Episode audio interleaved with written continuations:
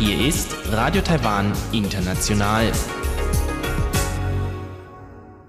Herzlich willkommen, liebe Hörerinnen und Hörer, zum heutigen halbstündigen Programm von Radio Taiwan International an diesem Sonntag, den 14. Juli.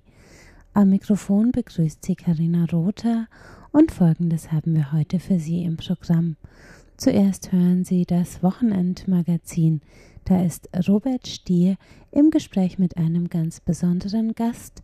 Und zwar spricht er mit Herrn Dr. Thomas Prinz, dem Generaldirektor des Deutschen Instituts in Taipei, der von seinem ersten Jahr in Taiwan und der aktuellen politischen Situation Taiwans erzählt. Danach geht's weiter mit dem Kaleidoskop mit Chiu Behui und Sebastian Hambach, heute zum Thema Metronetz in Taiwan. Nun zuerst das Wochenendmagazin.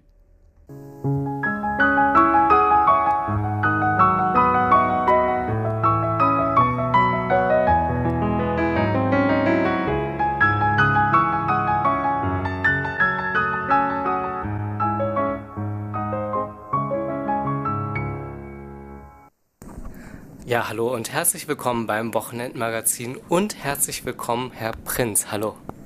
Ja, hallo. Sie sind jetzt seit knapp einem Jahr hier in Taiwan. Wie war denn das erste Jahr? Ah, sehr spannend, ähm, sehr schön. Es gefällt mir sehr gut in Taiwan und ja, ich habe schon viel entdeckt hier. Könnten Sie uns noch einmal kurz sagen, wie es dazu gekommen ist, dass Sie hierher gekommen sind? Ich arbeite ja beim Auswärtigen Amt und für uns ist es normal, dass wir alle drei bis vier Jahre von einem Ort in den anderen versetzt werden. Und Taiwan war ein Wunschposten, hier wollte ich gerne hin. Ich kam aus Bangladesch, äh, wollte gerne in Asien bleiben und Taiwan äh, war eine gute Möglichkeit für mich. Und Sie waren schon vorher hier in Taiwan oder ist es das erste Mal gewesen? Das ist das erste Mal gewesen. Ähm, klar weiß man ungefähr, was auf einem zukommt, dass äh, Taiwan ein entwickeltes Land ist, hochmodern, dass es ähm, einen Konflikt mit China gibt. Äh, all das ist bekannt, aber trotzdem die Lebensumstände im Detail, die sind dann doch immer eine Überraschung. Wie haben Sie sich auf Ihren Aufenthalt hier vorbereitet? Ach kaum. Ich habe natürlich ein bisschen was gelesen über äh, Taiwan, aber andererseits, man ist ja immer noch in seinem alten Job drin und der lässt dann wenig Zeit, um äh, sich vorzubereiten. Also das geht so eher nebenbei dann. Und äh, waren Sie von Dingen überrascht, als Sie hierher gekommen sind? Gab es Dinge, von denen Sie sagen, ach, damit habe ich ja überhaupt nicht gerechnet? Also ich hatte mir das eigentlich hier alles sehr viel chinesischer vorgestellt. Ich war mal in äh, Shanghai auf Posten äh, vor acht Jahren und dachte, das ist hier möglicherweise so ähnlich wie äh, Festlandchina, aber das ist anders. Es ist äh, wesentlich mehr entwickelt, äh, die Gesellschaft ist wesentlich urbaner und vieles erinnert mich eigentlich an Japan und gar nicht so sehr an China. Was macht Ihnen an Ihrer Arbeit besonders Spaß hier? Wir haben hier ein sehr gut funktionierendes Team im Deutschen Institut. Wir kümmern uns um aktuelle Fragen. Meine Kollegin Sabrina Schmidt-Koscheller zum Beispiel hat sehr viel gemacht, um deutschen Firmen hier im Offshore-Windbereich den Einstieg zu erleichtern. Wir beobachten sehr genau mit den Kollegen von der EU und auch mit anderen like-minded-Staaten das Verhältnis, dieses Dreiecksverhältnis USA, China, Taiwan. Das finde ich sehr spannend. Taiwan ist, glaube ich, in der globalen Welt jetzt ein, doch ein sehr interessanter Punkt, wo sich sehr viel für die nächsten Jahrzehnte entscheiden wird. In der aktuellen Situation, äh, der Handelskonflikt zwischen äh, China und den USA, äh, könnte man sagen, dass da Taiwan in Mitleidenschaft gezogen wird? Das ist noch nicht endgültig absehbar. Was wir sehen, ist äh, eine Verlagerung von Investitionen aus China weg in andere Länder der Region, darunter auch nach Taiwan. Einfachere Produktionen im Textilbereich werden äh, Richtung Vietnam, Indien, Philippinen, Indonesien verlagert. Wir sehen aber auch die Rückkehr von Firmen, die äh, bisher in äh, China produziert haben nach Taiwan. Ähm, wie das nachher letztlich für Taiwan ausgeht, da wird es Gewinner und Verlierer geben. Was da auf der Habenseite steht, ist noch nicht genau absehbar. Hat sich viel verändert unter dem aktuellen US-Präsidenten? Ja, ich denke schon. Also äh, die Art und Weise, wie China jetzt wahrgenommen wird, die hat sich verändert, nicht nur in den USA, auch in Europa, auch in der Region hier. Natürlich äh, trifft Taiwan am stärksten das, das äh, neue, die neue Herangehensweise der USA gegenüber China. Äh, da ist schon viel in Bewegung geraten. Ja. Gibt es bei diesem Konflikt Auswirkungen auf die Beziehungen zwischen Deutschland und Taiwan oder Taiwan äh, und, und dem Rest der Welt? Ja, wir sehen natürlich, dass der Druck aus China äh, auf Taiwan in den letzten Jahren zugenommen hat. Das betrifft die äh, Möglichkeiten Taiwans zur Teilhabe an internationalen Organisationen.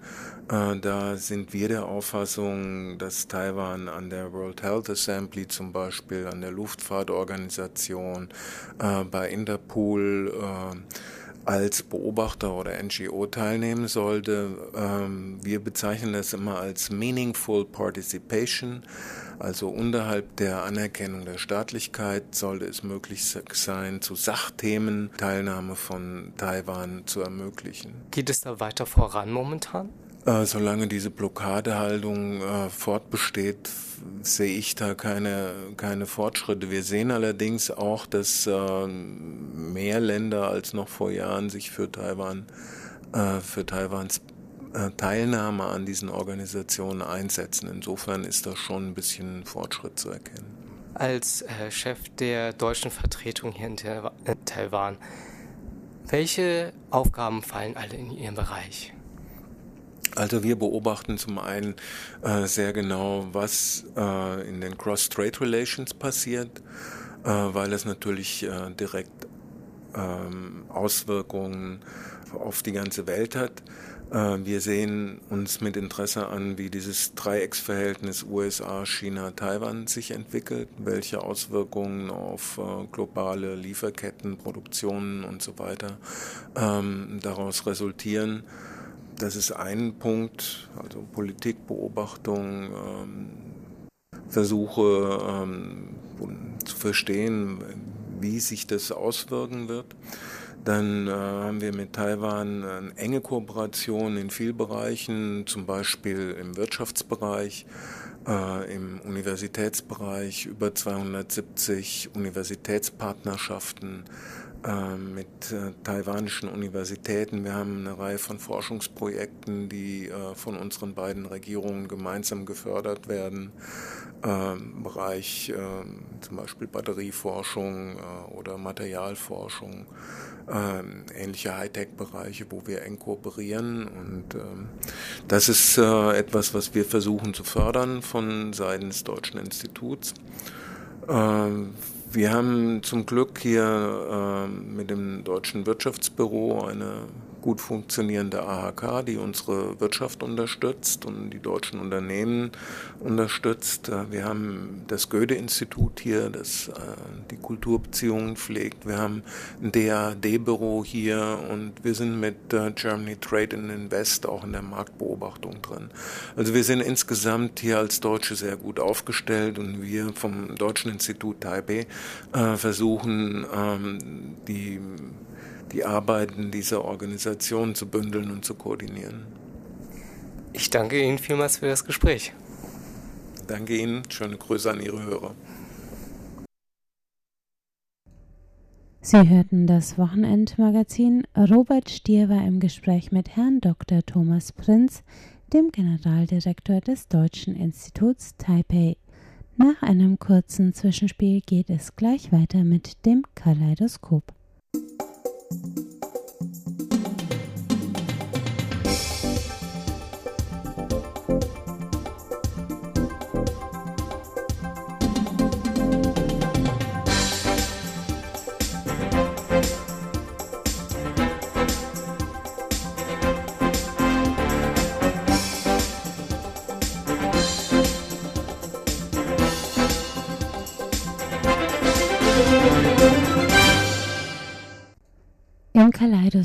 Sprechen Chiu Hui und Sebastian Hambach heute über das Metro-Netzwerk in Taipei und Kaohsiung.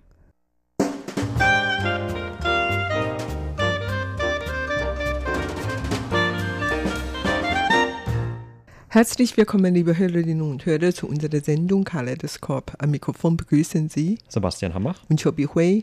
Heute wollen wir uns über das Metrosystem in Taiwan unterhalten und natürlich vor allem das Metrosystem in der Hauptstadt Taipeh, das älteste Metrosystem hier in Taiwan, aber auch nur eines von drei eigentlich, wenn man ganz streng ist.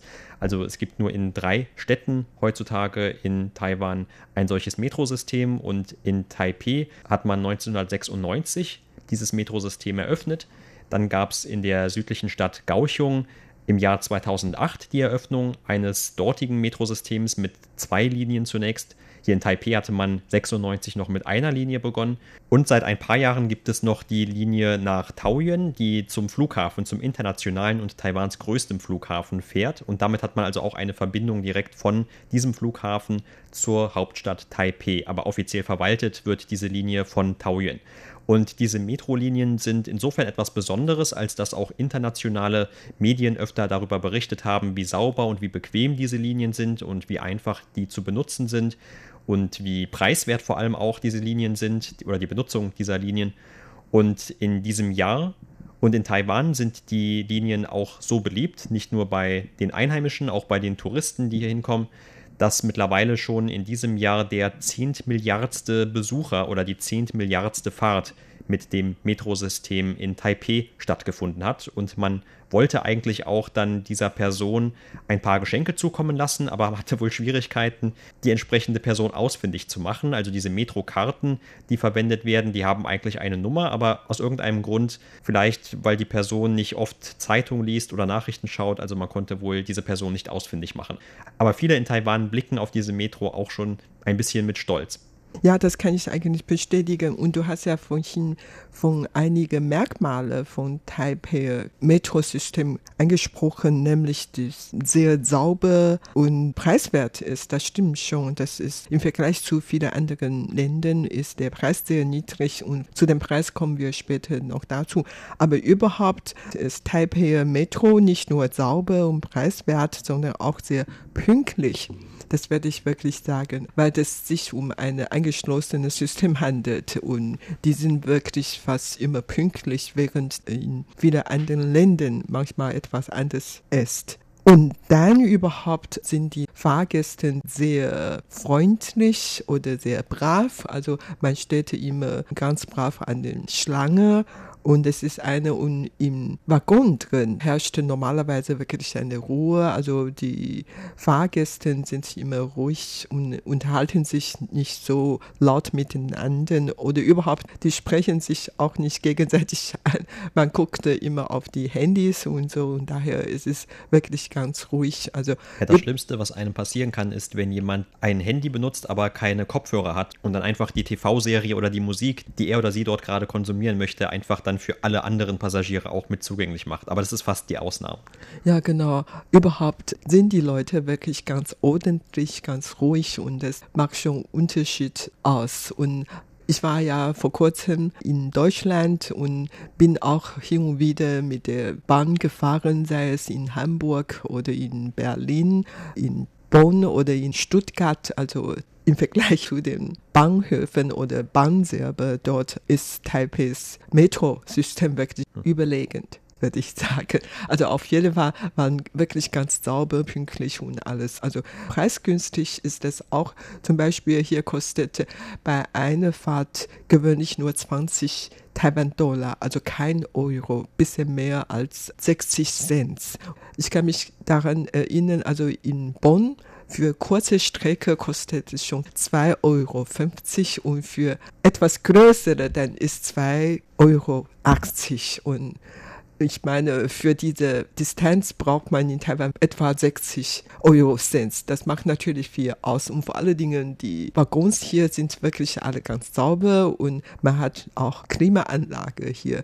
Und in Deutschland bei vielen Bahnen, die etwas älter sind, gibt es keine Klimaanlage und das ist zu der Sommerzeit eigentlich sehr unangenehm. Und vor allen Dingen, viele Fenster kann man dort gar nicht aufmachen und daher ist es manchmal furchtbar, wenn es draußen wirklich sehr heiß ist. Und hier zu fahren ist schon wirklich einigermaßen günstig und angenehm und vor allen Dingen, die fahren auch eigentlich recht ruhig, also bewegt sich nicht so groß und so äh, kann man wirklich ohne weiteres fahren. Ja, also im Vergleich zum Bussen in Taipei, also in Taiwan, da fahren viele Busfahrer wirklich ganz wild während die U-Bahn in meinen Augen also relativ ruhig, also angenehm. Daher fahre ich eigentlich auch ganz gerne mit der U-Bahn, obwohl ich nicht immer mit der U-Bahn fahre. Ich fahre selber auch mit dem Auto, aber hin und wieder fahre ich schon ganz gerne mit der U-Bahn. Und vor allen Dingen, wenn ich tagsüber im Büro zu lange gesessen hatte, wollte ich manchmal auch mit der U-Bahn fahren, damit ich in U-Bahn noch stehen kann. Ich stehe auch meistens da, weil ich nicht müde bin, sondern weil ich wirklich stehen möchte und sich etwas bewegen möchte. Ja, das kann ich gut nachvollziehen. Das mache ich eigentlich die meiste Zeit auch über so. Wobei bei mir zu den Zeiten, wo ich normalerweise in der Bahn fahre, da hat man sowieso nicht so die große Auswahl an Sitzplätzen. Also das kommt natürlich auch dazu hier in Taipei, weil das eine Großstadt ist, wo sehr viele Menschen auf einem sehr engen Raum leben, dass dann gerade zu diesen Stoßzeiten alle auch in der Bahn dann so ein bisschen aufeinander stehen. Also man kann auch eigentlich, das ist die positive Seite vielleicht, nicht wirklich umfallen, selbst wenn es mal um eine Kurve geht oder so, oder wenn die Bahn dann mal hält, denn es sind einfach zu viele Menschen dort. Aber auf der anderen Seite gibt es ja auch so eine bestimmte Kultur. Also zum Beispiel, man soll natürlich dann immer den Platz frei machen, wenn jetzt eine ältere Person kommt oder vielleicht eine schwangere Frau oder jemand mit einer Verletzung. Und da gibt es ja diese sogenannten Bo-Ai Zur. Also bei diesen Sitzen soll dann Menschen mit einem entsprechenden Bedürfnis die Priorität eingeräumt werden, dass sie dort zuerst sitzen sollen. Das klappt auch meistens. Die Sitze haben eine andere Farbe und zumindest die sollten dann auch eben, wenn es etwas voller wird, die Möglichkeit haben, einen Sitzplatz zu bekommen, um nicht stehen zu müssen. Aber diese Sitzordnung sozusagen ist es nicht die einzige Besonderheit. Du hast ja gerade gesagt, dass im Vergleich zu den Busfahrern oder in den Bussen, da geht es etwas ruppiger zu und bei den Bahnen oder bei diesen Metros, da geht es dann eher etwas geordneter oder ruhiger zu, auch was das ganze Fahrerlebnis angeht. Und ein guter Grund dafür ist natürlich auch, dass es bei manchen dieser Bahnen ja gar keine Fahrer gibt. Also bei der Linie, der bei der ältesten Linie hier in Taipei, die verläuft auch oberirdisch und ist eigentlich auch die einzige Linie, die zumindest fast komplett oberirdisch verläuft. Da gibt es keine Fahrer, die fahren also voll automatisch in bestimmten Zeitabständen und das ist eigentlich ganz interessant, weil man kann dann auch bis ganz nach vorne oder ganz nach hinten in dieser Bahn laufen und sich einfach dann so ein bisschen die Fahrt anschauen. Das ist so wie früher im Fernsehen oder vielleicht gibt es das auch heute noch, wenn einfach nur so eine Dokumentation sozusagen gezeigt wird, wo einfach nur das Bild von diesem Führerhaus in dem Zug gezeigt wird und diese Landschaft, durch die man dann fährt. Und bei dieser Bahnlinie, da kann man dann auch sich ein bisschen die Stadt anschauen, denn die geht nämlich zum Teil wirklich an diesen ganzen Hochhäusern vorbei. Also dadurch, dass die eben über der Straße ist, und etwas hoch ist, vielleicht so in Höhe vom vierten oder fünften Stock etwa, da hat man dann auch einen ganz guten Blick auf die umliegende Stadt. Und die ersten paar Mal ist das sehr interessant. Das kann ich auch nur bestätigen und vor allen Dingen, weil ich immer mit der Wenhu-Linie fahre, wenn ich mit der Bahn fahre. Also Wenhu-Linie verbindet mein Zuhause und unserem Sender. Und an einer Strecke, da kann man den Songshan Internationale Flughafen sehen. Und Songshan Flughafen befindet sich mitten in der Stadt Taipei und dort werden eigentlich nur die Linie zwischen Taipei und asiatischen Ländern. Auf jeden Fall, da kann man wirklich Flugzeuge landen und starten sehen. Und jedes Mal, wenn wir an diese Kurve kamen, liefen einige Kinder oder Fremden, also Touristen auf und die waren wirklich alle ganz begeistert. Und Mamas haben immer gesagt, guck mal, das ist ja Flugzeuge und die Kinder sprechen danach Flugzeuge und so weiter. Waren wirklich alle Leute sehr begeistert und auf jeden Fall, das ist schon ein Schauplatz für viele Leute, wenn man überhaupt mit der Linie fahre. Genau, und diese Linie wurde ja auch dann vor etwa zehn Jahren mittlerweile erweitert. Das heißt also, die heute Wenhu genannte Linie, der Hu bedeutet oder dieses Schriftzeichen Hu in dem Namen der Linie, der kam erst vor zehn Jahren dazu. Das war dann eine Erweiterung, ungefähr fast nochmal, wenn man auf die Karte schaut, dann die gleiche Anzahl an vorherigen Stationen, die es gab, wurden dann nochmal hinzugefügt oder sogar ein bisschen mehr. Und das ist dann eben der Teil hinter diesem internationalen Flughafen, wobei dieser Flughafen nicht zu verwechseln ist mit dem anderen Flughafen von Taoyuan, also dem größten internationalen Flughafen in Taiwan. Zudem fährt ja auch eine Linie, aber die hat erst, wie gesagt, in den letzten Jahren eröffnet. Und vorher gab es also schon diese andere Linie zu dem Flughafen. Das ist übrigens auch eine der wenigen Stationen auf der Linie, die dann unterirdisch sind bei dem Flughafen. Also man konnte wahrscheinlich eben nicht ganz aufgrund von Platzmangel dann dort noch eine Bahnlinie direkt hinbauen, oberirdisch und musste das dann eben hier unterirdisch verlegen. Und dann geht sie auch unter einem Fluss durch. Und dieser zweite Teil hinter dem Fluss, das ist dann der jetzt in, in, Anführungszeichen neu hinzugekommene von vor ein paar Jahren. Aber das war also eine der ältesten Linien. Eigentlich ist das auch eine der Linien, wo nicht ganz so viele Leute mitfahren können. Das ist nur so eine Linie mit mittlerer Kapazität. Das merkt man auch, wenn man dort drin steht. Die Waggons sind nicht ganz so breit, was wahrscheinlich auch wieder einfach dem Platzmangel geschuldet ist hier in Taipei.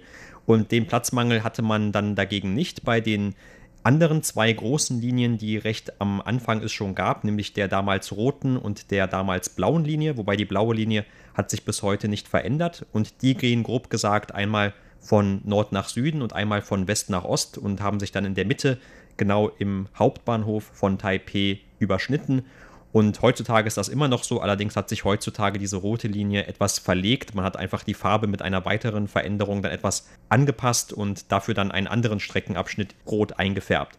Aber auf jeden Fall bei diesen Linien, die sind fast komplett unterirdisch, diese rote Linie zumindest zu einem großen Teil. Und dort sind dann auch die Waggons viel größer. Und diese Linien haben dann auch eine hohe Passagierkapazität. Und das merkt man dann, wie gesagt, auch gerade zu diesen Stoßzeiten. Dann sind wirklich sehr viele Leute dort unterwegs und es wird etwas eng, aber eigentlich auch nicht so eng wie zum Beispiel in Tokio oder anderen asiatischen Großstädten.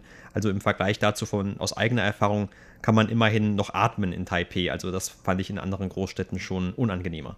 Ja, in anderen Städten sieht man oft auch in Berichterstattungen in Medien, dass die U-Bahn-Firma sogar extra Leute eingeheuert haben, um die Fahrgäste in die Waggon reinzuschieben. Und sowas gibt nicht in Taipei. Ja, noch nicht. Ja, kann wahrscheinlich noch werden, aber eigentlich dieses Metrosystem wird immer weiter ausgebaut und daher gehe ich davon aus, dass wahrscheinlich in den nächsten zehn Jahren wohl keine solche Schiebmänner eingestellt werden. Mit dem Bahn zu fahren ist in Taiwan noch für mich ganz angenehm.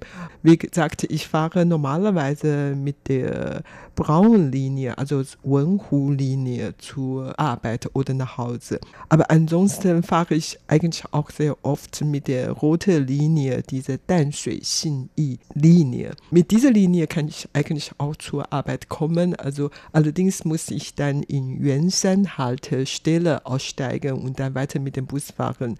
Anders als ich, wenn ich mit der braunen Linie fahre. Und auch diese Linie ist sehr angenehm zu fahren, breit, sauber, immer pünktlich und so. Also bei mir habe ich wirklich einen großen Vorteil, weil in Da'an Haltestelle, da kann ich, darf ich entweder mit Braunlinie oder mit roter Linie fahren. Und das ist natürlich wirklich ein großer Vorteil. Ich kann mich noch daran erinnern, als die rote Linie die später erst eingebaut ist und als die dann in Betrieb aufgenommen wurde, ist die Immobilienpreise dann plötzlich viel erhöht und ich bekomme natürlich auch meinen Vorteil, weil ich gerade so hier wohne. Die Immobilienpreise, meine Wohnung ist natürlich entsprechend gestiegen. Aber nicht nur wegen dieser Immobilienpreisstieg sondern überhaupt, das ist schon angenehm, weil ich ja sehr verkehrsgünstig zu viele Orte gehen kann, zum Beispiel mit dieser roten Linie, dann kann ich zu Danshui fahren. Und Danshui ist ein Begriff für viele Touristen in Taiwan. Man kann dort einen ganzen Tag verbringen, an der Küste gehen und noch die alte Straße dort besuchen oder die sogenannte rote heilige Frau dort besichtigen. Da gibt es viele so historische Gebäude dort und man kann dort Spaziergang machen oder überhaupt zu der Mündung des Dansche Flusses gehen und man kann auch mit der Fähre auf der anderen Seite des Flusses fahren, also zu Bali. Wie gesagt, dort kann man wirklich dann einen ganzen Tag verbringen. So eine sehr beliebte Touristort oder Ausflugesort ist und kann man einfach mit dieser roten Linie fahren. Und das kostet insgesamt nur 50 Taiwan-Dollar, also ein bisschen mehr als ein Euro. Wirklich sehr preiswert und sehr verkehrsgünstig. Ja, genau. Also daran sieht man, dass dieses Metrosystem mittlerweile ja nicht nur in der Stadt Taipei aktiv ist, sondern schon auch seit früher Zeit im ehemaligen Landkreis oder in der heutigen Stadt Neu-Taipei City. Mittlerweile hat natürlich auch innerhalb von Taipei dieses Streckennetz immer weiter sich entfaltet und es wurde immer weiter ausgebaut in den letzten paar Jahren, gerade im Zentrum. Da gibt es mittlerweile also insgesamt fünf Hauptlinien, über die man dann verschiedene Touristenattraktionen sich anschauen kann, auch innerhalb der Stadt. Und oft sind auch die Stationen nach diesen Attraktionen oder Anlaufpunkten benannt, wie zum Beispiel dieses Taipei 101 oder der Xingtian-Tempel oder die Halle im Angedenken an den ehemaligen politischen Führer Chiang Kai-shek und solche Sachen. Also alle diese verschiedenen Orte, dort kann man eben mit der Bahn heute hinfahren es gibt meistens direkt eine Station dort. Nicht nur bisher wurde diese Linie weiter ausgebaut, sie soll auch in Zukunft weiter ausgebaut werden und zum Beispiel für Ende dieses Jahres, da ist die Eröffnung einer rundgehenden Linie geplant. Also das heißt, diese Linie wird dann nicht durch das Stadtzentrum von Taipei verlaufen, sondern vielleicht noch am Rande der Stadt Taipei und dann aber hauptsächlich durch die Stadt New Taipei City, die ja auch wie so ein Donut um Taipei-Stadt herumliegt und deshalb natürlich bietet sich auch eine solche Rundfahrt an. Und damit wird eben auch diese Stadt immer weiter erschlossen für dieses öffentliche Verkehrssystem, das wie gesagt eigentlich viel bequemer ist als mit dem Bus zu fahren oder auch mit dem eigenen Auto zu fahren mittlerweile. Und das ist natürlich auch der Grund gewesen, warum dieses System damals in den 60er oder auch 70er, 80er Jahren dann geplant wurde. Denn es gab natürlich zu den späteren Jahrzehnten immer ein höheres Verkehrsaufkommen in Taiwan und vor allem hier in Taipei. Und in der Hauptstadt sind ja auch die Straßen recht eng. Wir sind ja geografisch in so einem Becken gelegen. Ringsum gibt es die Berge und da bleibt auch einfach nicht so viel Platz für immer mehr Autos. Und stattdessen hat man dann versucht, eben mit diesem Massentransportsystem die Leute etwa auch unterirdisch dann zu transportieren. Und das ist ja auch bis heute dann ganz gut aufgegangen. Und es gibt natürlich immer noch viel Verkehr, aber durch diese weitergeplanten Erweiterungen erhofft man dann auch, dass dieser Verkehr vielleicht in Zukunft noch weiter zurückgehen kann und dass immer mehr Leute auf das eigene Verkehrsmittel in Zukunft verzichten können. Diese gleiche Hoffnung hatte man nicht nur in Taipei, sondern natürlich auch zum Beispiel in Kaohsiung, eine weitere Großstadt in Taiwan. Und dort hatte dann etwa vor elf Jahren auch eine Metro eröffnet, nämlich die Kaohsiung Metro anfangs mit zwei Linien, die auch ähnlich wie in Taipei von Nord nach Süd und von West nach Ost etwa grob verliefen. Und dort wurde auch eine Erweiterung mittlerweile in Betrieb genommen, allerdings dann über eine Straßenbahn oder eine Light Rail, die dann eben auf den Straßen fährt und nicht mehr unterirdisch. Und das war damals in Gauchung zumindest mit einer eher längeren Phase der Akzeptanz oder fehlenden Akzeptanz der Bevölkerung verbunden. Also irgendwie kam diese Bahn dort anfangs nicht ganz so gut an. Zwar war man irgendwie froh, dass man auch dort dann eine so moderne Alternative hatte, aber irgendwie hat sich das nicht so richtig durchgesetzt. Und auch heute ist es nicht so ein wirklich ganz so beliebtes Verkehrsmittel für Gauchung, wie die Metro für Taipei mittlerweile ist. Und das mag an verschiedenen Gründen liegen. Zum einen sind auch zum Beispiel die Straßen in Gauchung breiter, also der Verkehr staut sich dort nicht ganz so schlimm, wie das in der Hauptstadt der Fall war, weil vielleicht auch die Leute einfach dort mehr gewöhnt sind noch, als das hier der Fall ist, mit ihren eigenen Mopeds zu fahren auch wenn man das nicht unbedingt glauben mag, also auch hier in Taipei fahren natürlich immer noch die Leute sehr gerne mit ihren Zweirädern motorisiert durch die Stadt. Und du hast vorhin gesagt, dass Kaohsiung äh, Metrosystem nicht so gut ankommt. Ein anderer Grund dafür ist wahrscheinlich, weil dieses System etwas klein ist. Man kann nicht mit der Bahn überall hinfahren. Man kann nur zu bestimmten Orten fahren und dann umsteigen oder so. Und Vielleicht weil das nicht gerade so richtig günstig ist, haben viele Leute von selber aus auf diese Bahnfahrer verzichten. Das ist natürlich auch ein Grund dazu. Das, was wir heute in unserer Sendung Kaleidoskop. Vielen Dank für das Zuhören. Am Mikrofon waren Sebastian Hambach und Chobi Hui. Und damit sind wir am Ende der heutigen deutschsprachigen Sendung von Radio Taiwan International. Das Gehörte finden Sie wie immer auch auf unserer Website unter www.de.rti.org.tv. Wir freuen uns außerdem über Hörerpost, zum Beispiel per Mail an deutsch.rti.org.tv. Vielen Dank fürs Einschalten und bis zum nächsten Mal.